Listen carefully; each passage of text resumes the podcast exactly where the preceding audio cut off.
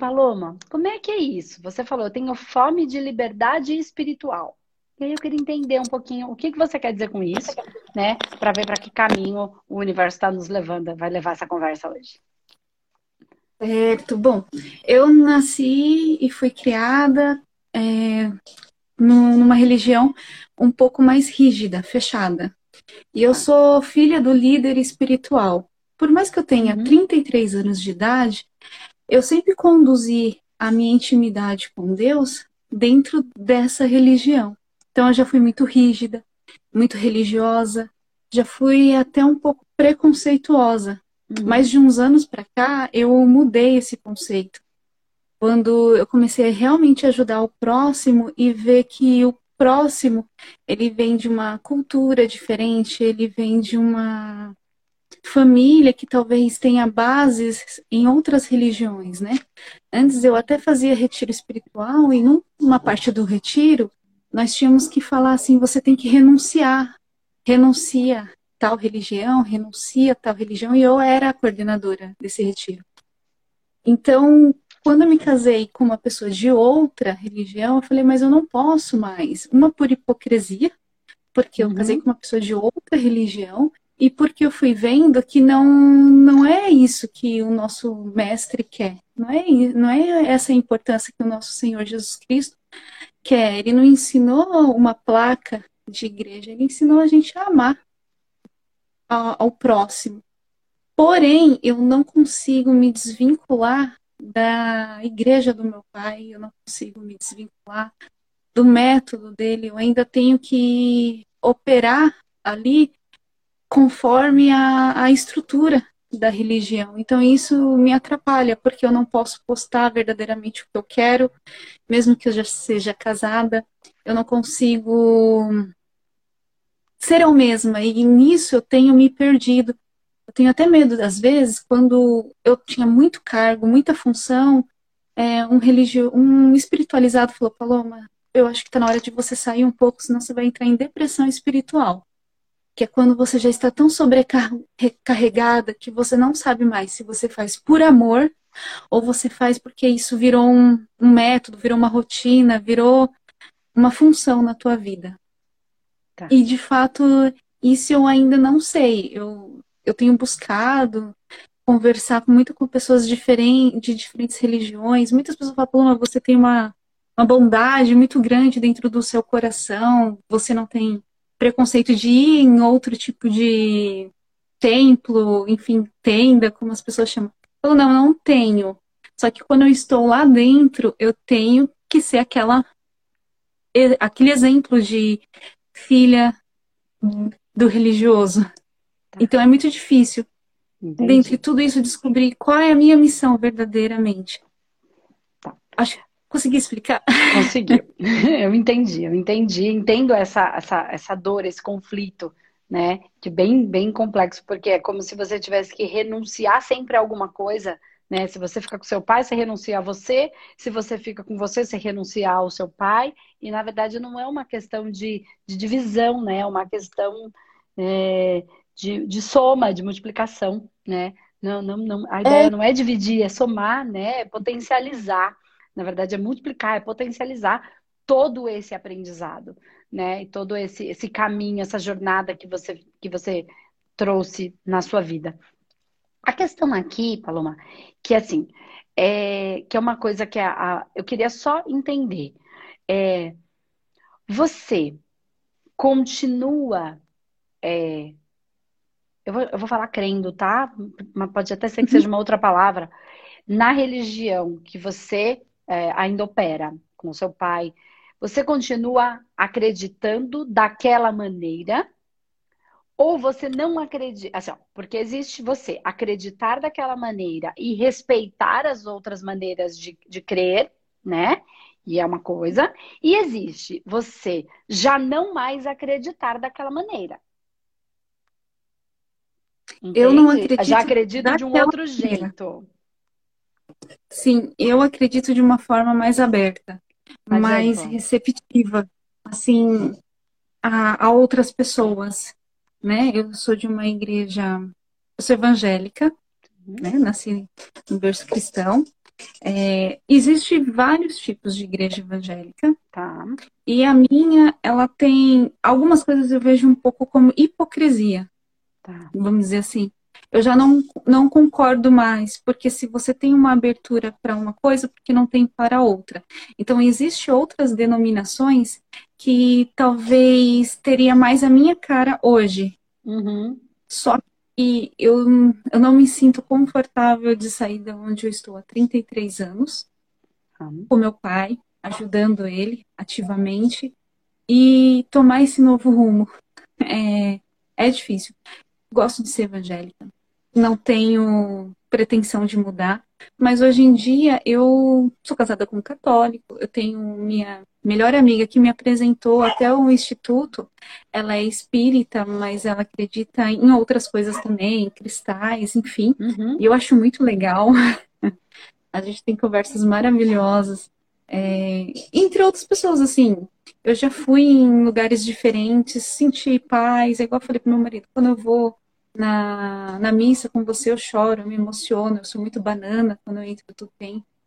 Então não importa, quando ele tem vontade de ir na Aparecida, eu vou com ele, eu, eu respeito, mesmo que a, a, nós te, vejamos de outra forma, né, só Pai, Filho e Espírito Santo, mas eu sinto paz lá também, mas é algo que eu não posso expressar. Então, muitos amigos meus que me conhecem de criança, por conta da igreja, não sabem esse lado meu. E eu não consigo, muitas das vezes, quando eu quero palestrar, eu sou ministra. Uhum. Eu não posso abrir tanto, falar abertamente isso. Então, eu tenho que sempre colocar um. Tá. Deixa eu te fazer uma ponto final. pergunta. O quanto para você, quando você foi conhecer, am, am, ampliou um pouquinho o seu leque de observação sobre tudo isso, de consciência sobre tudo isso, o quanto isso te ajudou, te, mais te aliviou ou mais te machucou? No começo machucou. Assim, Tá. quando fui ter na abertura, porque eu me senti traída. Uhum. É, tinha muito sentimento de culpa, tudo que eu fazia, eu me sentia, meu Deus, eu vou ser castigada. Meu Pai eterno. Eu vou pagar um preço absurdo. Então, por muito tempo da minha vida, eu vi Deus como um carrasco, né? Sim. Com, não que eu, eu expressasse isso, que era um carrasco, mas é, eu o sentia isso. Sentia É. que ia ser, ia ser machucada se fizesse uma coisa errada, né? Ação, reação. Ação, reação. Eu fiz, vai vir. Quando eu descobri que não, não é assim, lógico que tudo que a gente planta, a gente colhe. Sim. Mas não é isso que Deus ele fica ali atrás de você, um espeto que quando você errou, você vai é, sofrer. Então, sofri sim. Depois eu fui começando a entender. Meu pai, ele tem muito mais idade do que eu. Então não adianta hoje eu tentar mudar a visão dele. Então nem tudo sobre mim ele sabe.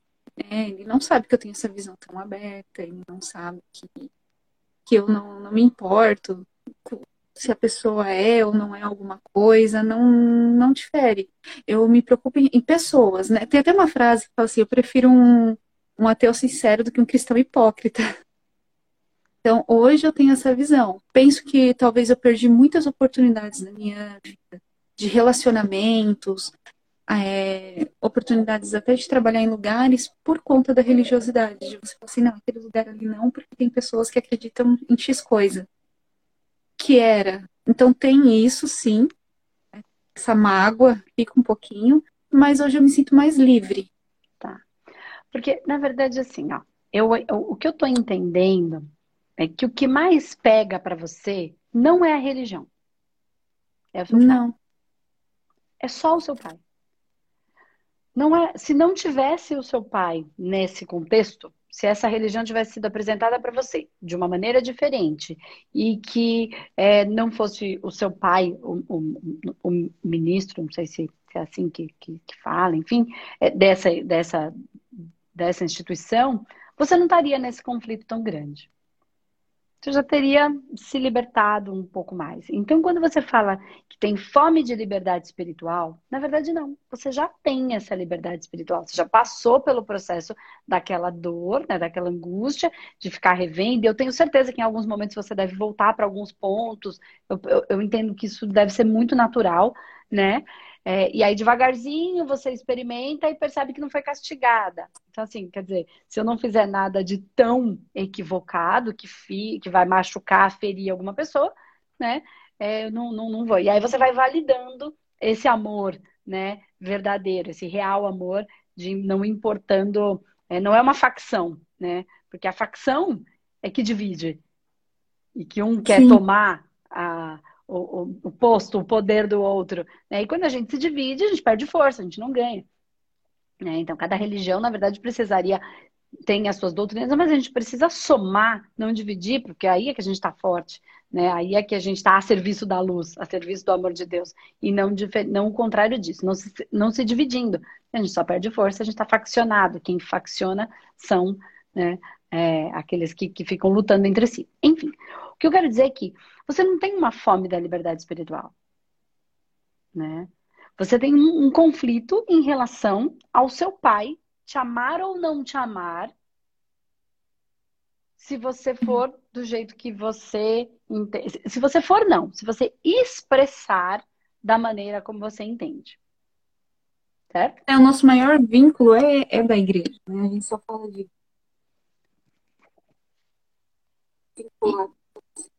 Ele, me, ele não me liga pergunta, como você tá bem? Ele me liga, Paloma, você viu a live? Paloma, você viu o culto? Paloma, alguma coisa da igreja? Então, de fato, o orgulho que ele sente de mim, tudo é muito referente a isso. Então, por muito tempo na vida, eu fiquei tentando. É, acho que para não se sentir rejeitada por ele, tentando satisfazer. Sim. E com isso, é, fazendo coisas que até eu não gosto, eu não gosto de dormir fora, mas eu ficava um final de semana inteira no retiro. Odeio dormir fora, odeio dormir em lugar cheio. Eu tenho chiado no ouvido, então eu não gosto de onde tem explosão de barulho. Mas eu ficava. Eu ficava e ele amava aquilo e era tudo lindo. Só que chegou uma hora eu falei, não dá mais. É e como foi para ele você casar com um católico? Foi difícil no começo. No começo, assim, até ele ver a pessoa né, do meu marido, ele, né, ele vai te tirar da igreja, você vai acabar se desviando da igreja, de toda a sua criação, do jeito que foi. Demorou um pouquinho, mas depois quando ele conheceu, meu marido é uma pessoa maravilhosa, né? Ele é bem dedicado, carinhoso, ele cuida muito dos meus pais. Então, nessa parte, é, ele foi vendo. Mas de vez em quando ele ainda tenta dar uma forçadinha, sabe? Dizer, então, porque, tá na verdade, assim, existe já uma abertura da parte do seu pai. Né? Não é que não exista. Se ele tivesse negado sua relação com seu marido, eu ia falar, não.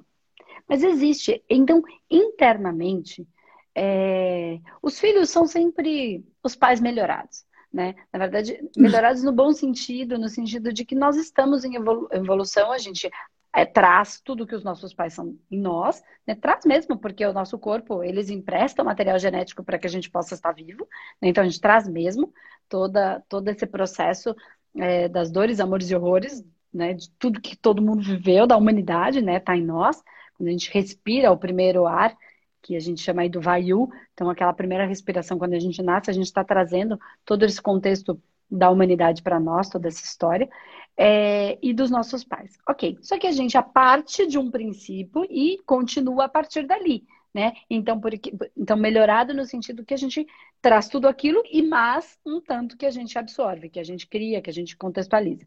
Então, por isso é mais fácil às vezes para os filhos e os filhos não conseguem compreender que é mais difícil para os pais, porque a gente parte do princípio dos pais, né? Eles partiram do princípio dos avós. Então, a gente melhorado nesse sentido. A gente tem um, um, um quantum a mais de, de, de, de possibilidades. Então, mas não significa que ele não aceite. Né? E aí, precisa ver o quanto você, Paloma, não está se ferindo. Se ferindo. Sabe por que, que eu tô falando isso? Que é complicado isso que eu vou falar. Porque a gente está hum. falando de espiritualidade pura, né? Aqui a gente está falando de pura espiritualidade. É assim, você. Complicado isso que eu vou dizer, mas eu vou ter que dizer. Porque se veio é porque eu vou falar. Chega uma hora a, a, o, o, o processo natural das coisas é a evolução, sempre. Né? Isso não vai pelo amor, vai pela dor, e aí vai, né? Vai indo, que leva a gente a um processo de evolução. Quando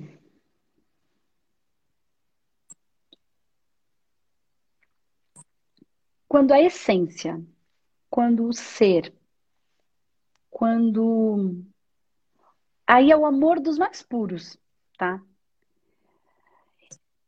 Da, da, pureza do amor que não tem nada de fofo. Quando eu entendo que o meu filho está em dor e que eu estou.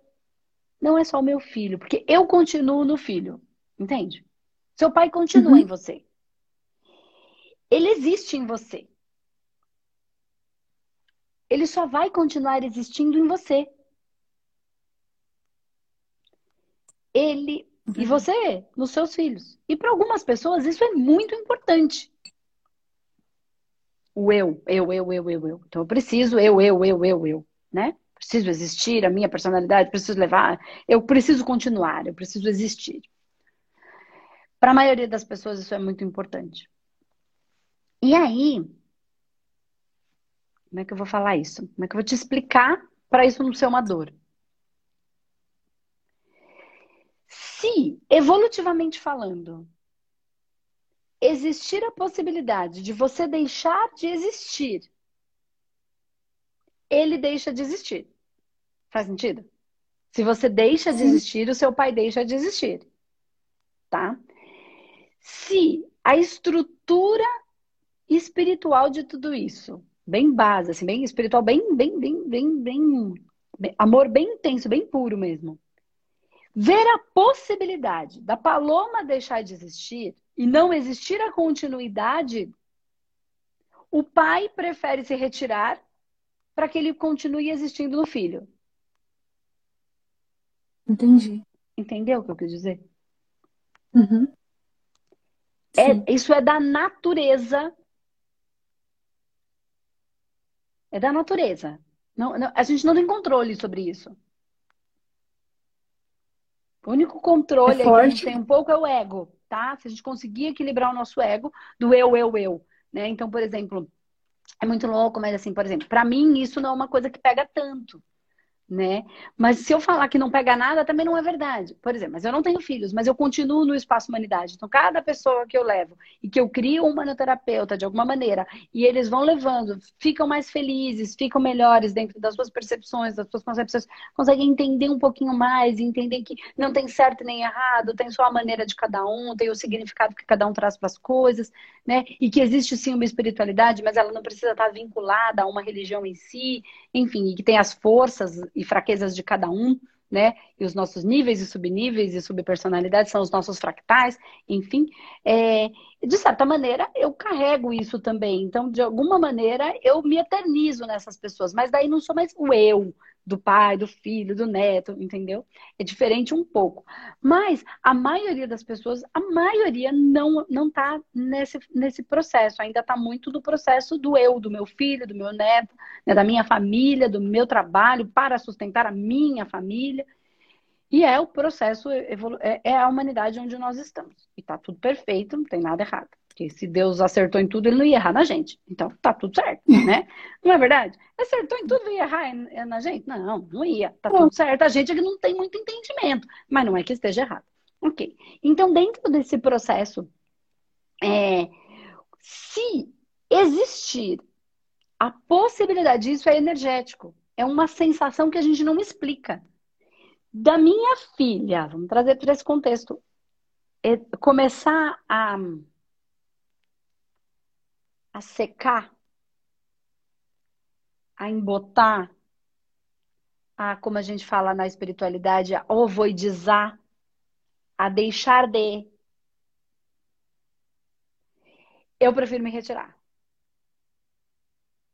Porque aí ela floresce e eu continuo existindo. Porque aí não tem mais o ego, entende? Tem a essência, tem o espírito, tem a. não sei como vocês chamam, tem a continuação, tem aquela essência que flui através né? Então ele continua coexistindo em você, sem a parte egóica, que é tem que ser assim, tem que ser assado, eu, o meu jeito certo, entende? É só o, só o amor que flui naquele fio condutor, né? E esse amor não acaba.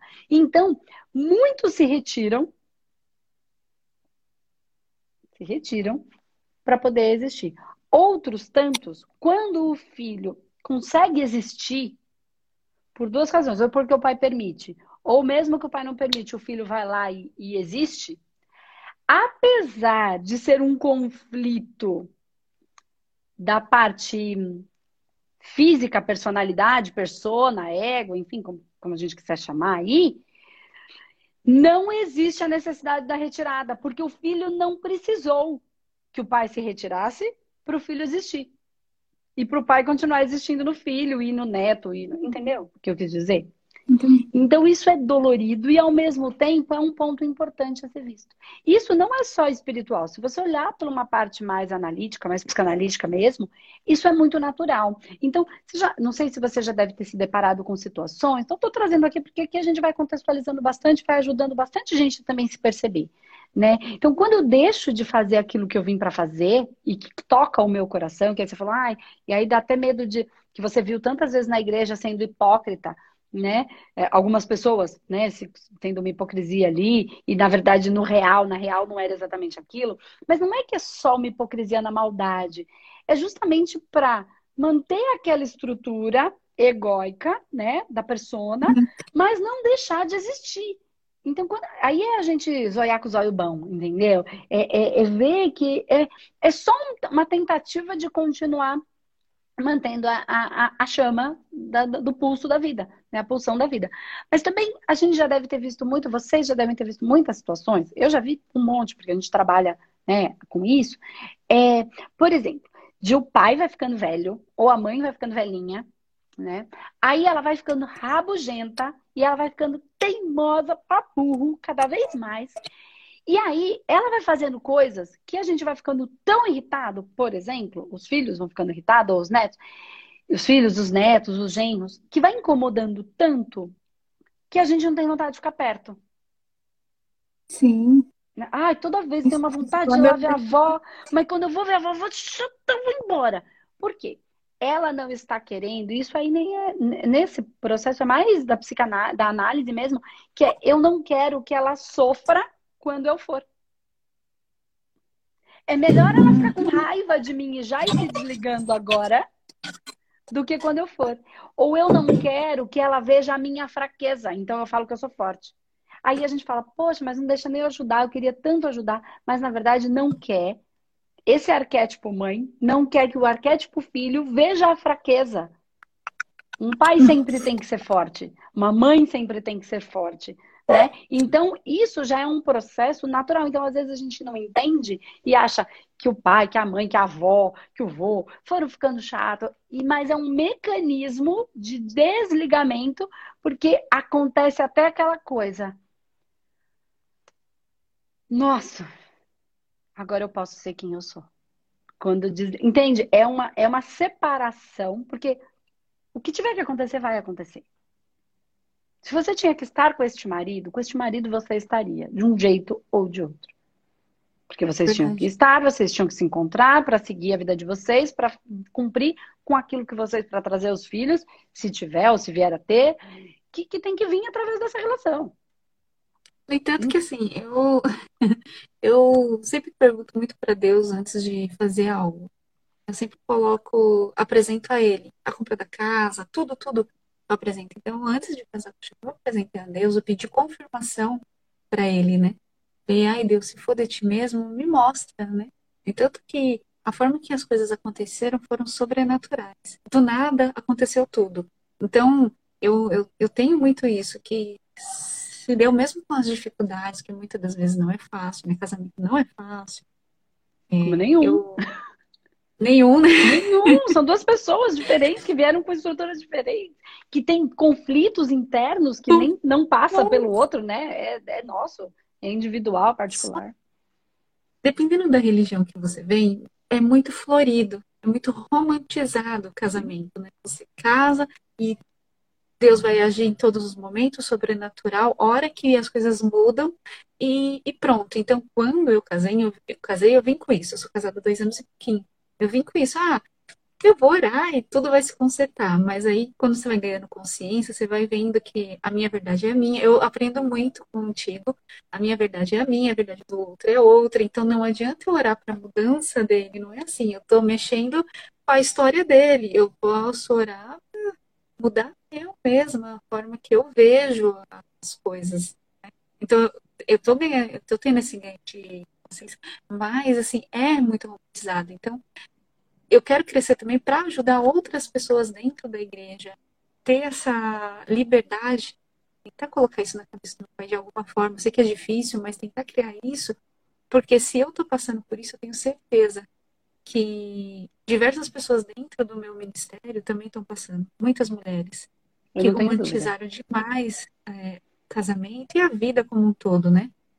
Que você orou e já deu certo. Não, é bem assim. Não, porque se a gente for olhar para a base espiritual, tem muitas questões para serem resolvidas é. para que isso seja o tal do certo. Já está dando certo. Né? Até quando parece que está tudo errado, tá certo. Tem uma razão que a gente não entende, mas tem um conflito ali que precisa ser trabalhado. Então, é assim, ó. É, dentro desse contexto, eu acho que a liberdade espiritual você já tem. Né? Você já está de uma maneira ampla, mais livre nesse sentido, que é a fome que você colocou. Mas o seu contexto é em relação ao seu pai. Então, pai. é assim, é, é, é o que está doendo, na verdade. Se não tivesse o seu pai, seria outra, outra completamente diferente. Então é um conflito e assim, eu acho que deve ser respeitado, não deve bater com o pé na porta, não, e, e... porque se vai doer mais, vai adiantar de quê, né? Então, é, eu acho que você pode trabalhar dentro da consciência, mas por exemplo, como você trouxe o conflito, você, porque você pode ir embora, seguir sua vida e fazer isso de uma maneira aberta. Você pode tentar enfiar a goela abaixo dentro da igreja, o que eu acho que você não, não deve fazer, porque não faz sentido. Se eles estão ali, estão por uma razão, né? E tem um porquê maior né? Tá tudo perfeito, estão exatamente onde deveriam, porque é o que conseguem, é o que podem, o que é possível. Mas você pode trazer num outro contexto, como oficinas, discussões, grupo de, de mulheres para conversar, para colocar para fora e usar uma linguagem que você já se apropria dela né? E Sim. entender que você trabalha num nível consciencial diferente. Quando a gente saca isso, eu consigo, eu tô trabalhando com você aqui, Paloma, mas eu tô trabalhando no nível consciencial diferente. Eu tô conversando com bases suas.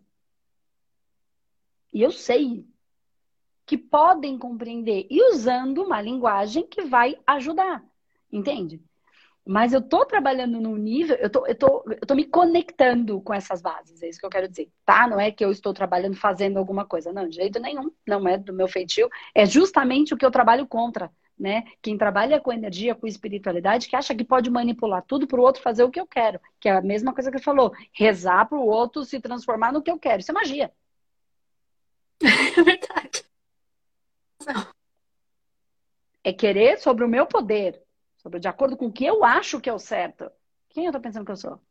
Entende? E é exatamente o que eu trabalho. Vamos harmonizar uma pessoa, ah, mas eu vou fazer, ele não pediu, mas é pro bem. Pro bem de quem? Pergunta, ele tem boca. Se ele não quiser, ele vai falar, não, você tem que, tem que respeitar. Que é onde a, onde a espiritualidade se perdeu.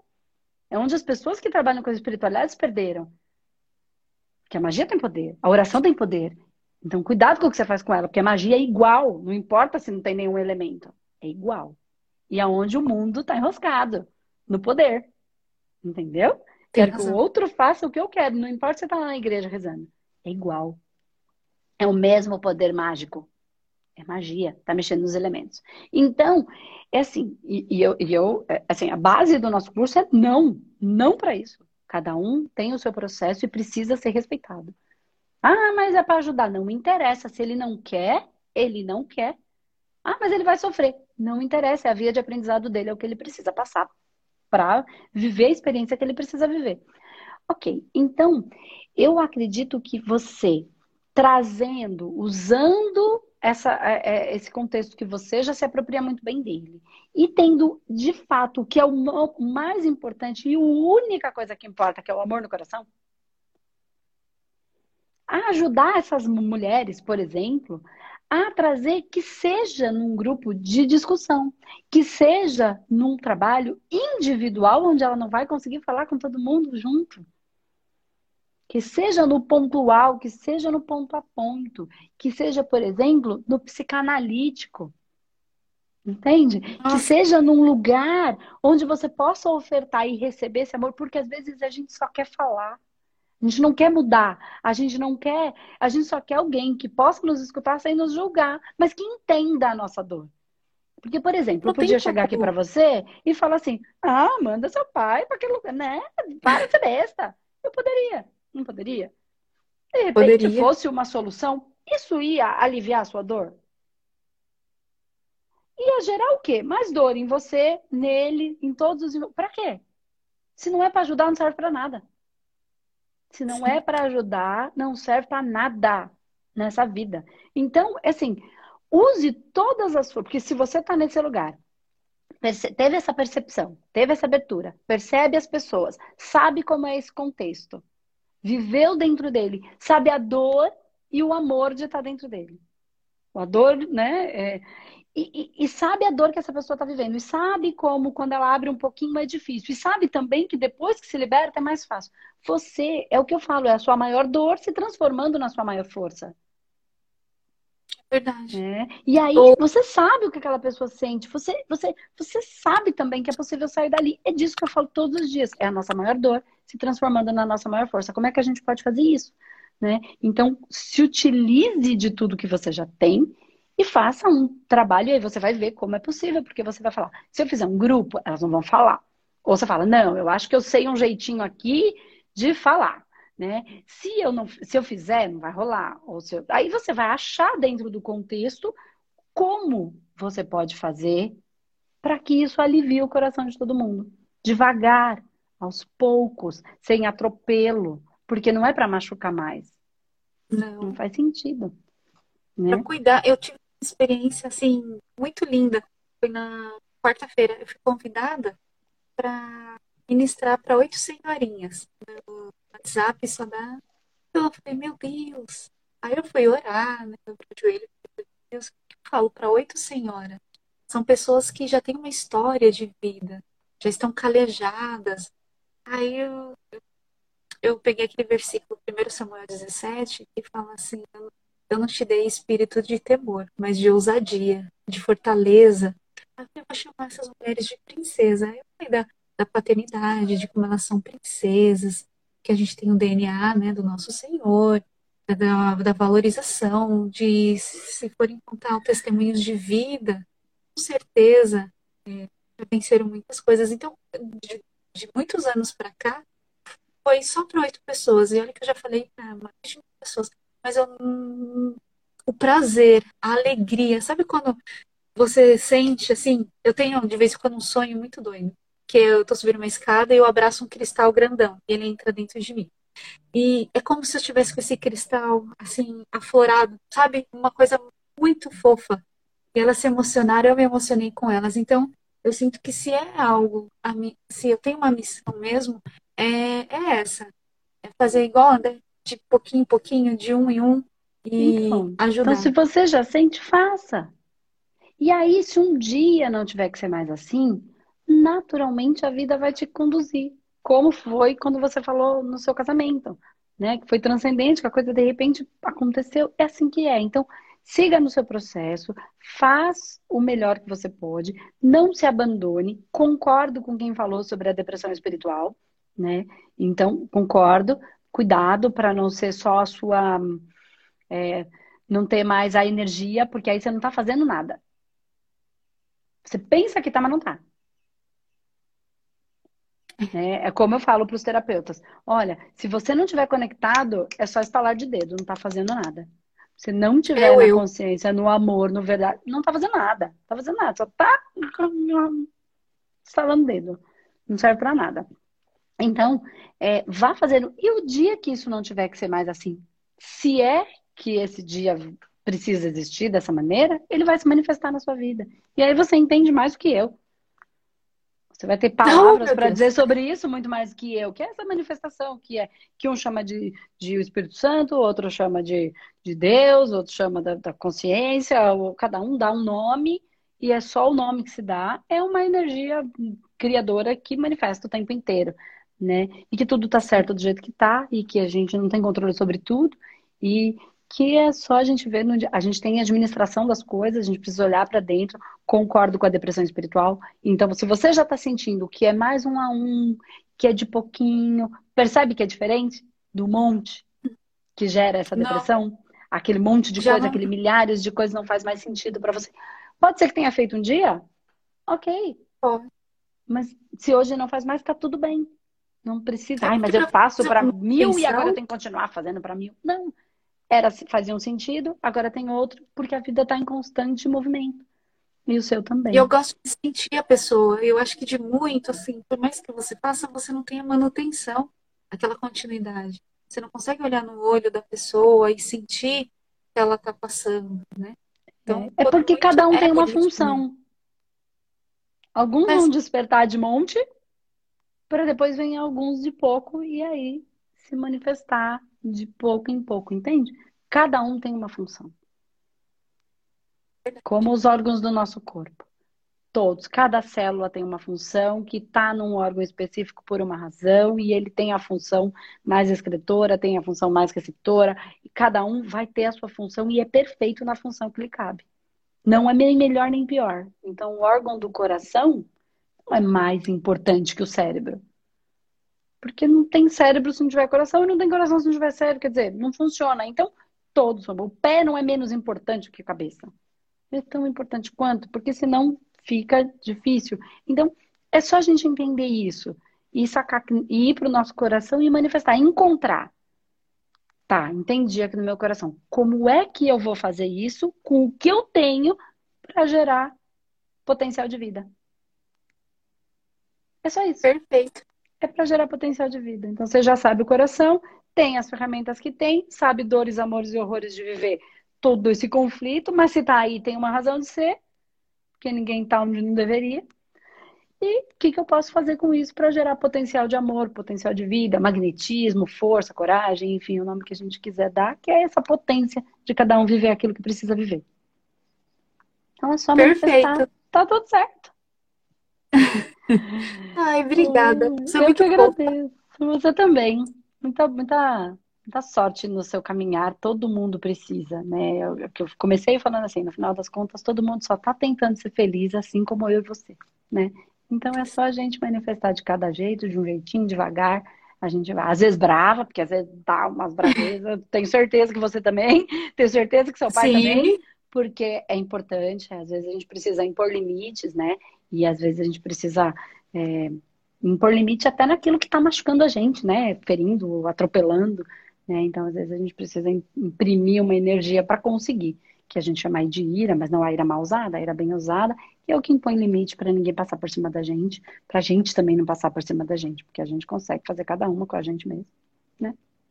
Mostrar quem eu sou também. Isso. É, é isso isso, vai trazendo devagarzinho e vai manifestando para não gerar. E o dia que não tiver que estar mais nessa condição, naturalmente o universo vai te conduzir para onde você tiver que estar, da maneira como tiver que ser. Só confiar. Tá bem, muito obrigada tá viu, pela conversa. Eu que agradeço, Paloma, adorei. Foi maravilhosa. Muito bom, foi muito bom. Um grande beijo. Boa sorte. Para ti também, fica com Deus. Tá, amém, tchau, tchau.